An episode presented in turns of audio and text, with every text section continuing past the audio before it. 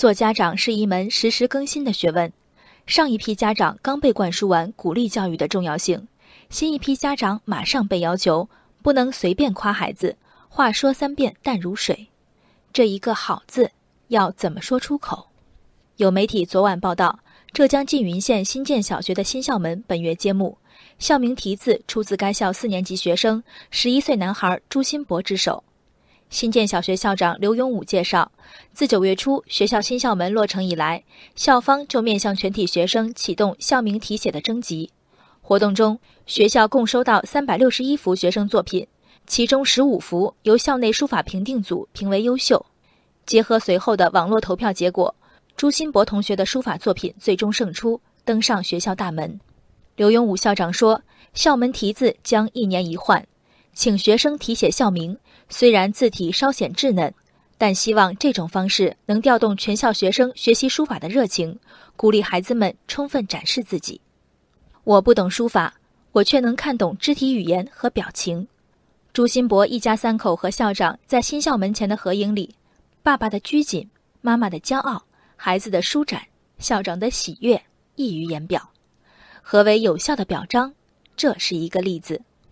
写得好的赞美，孩子听得耳朵生茧；正面激励的旗帜下，成年人再不缺乏发现孩子优点的眼睛。随之而来的短板是诚意，比如小小少年是做家务，一碗备受夸奖的面条，家长能吃下去才是真的好吃。再比如十岁读书郎整齐的练字本，在逢年过节时被全家亲戚传看，人人称好。可这个好。是单属于小孩的好，还是哪怕放进大人的世界仍然突出的好？身为家长和老师，我们用了不短的时间学会蹲下和孩子说话，而写在校门口、写在成年人标准上的校名，何尝不是更深层次的平等？你很棒，不再漂浮于半空，不再无限量供应，而有了实实在在的烫金大字支持。一年一换的校名题字。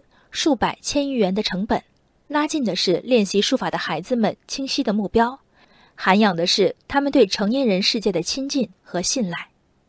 缙云县新建小学七字书法组成一个符号，这是我们对待孩子稚嫩而脆弱的努力的一份郑重。口说无凭的爱变成坦荡的展示，身在其中的大人和孩子看起来都很美。人生海海，见微知著。我是静文，往期静观音频，请下载中国广播 APP 或搜索微信公众号“为我含情”。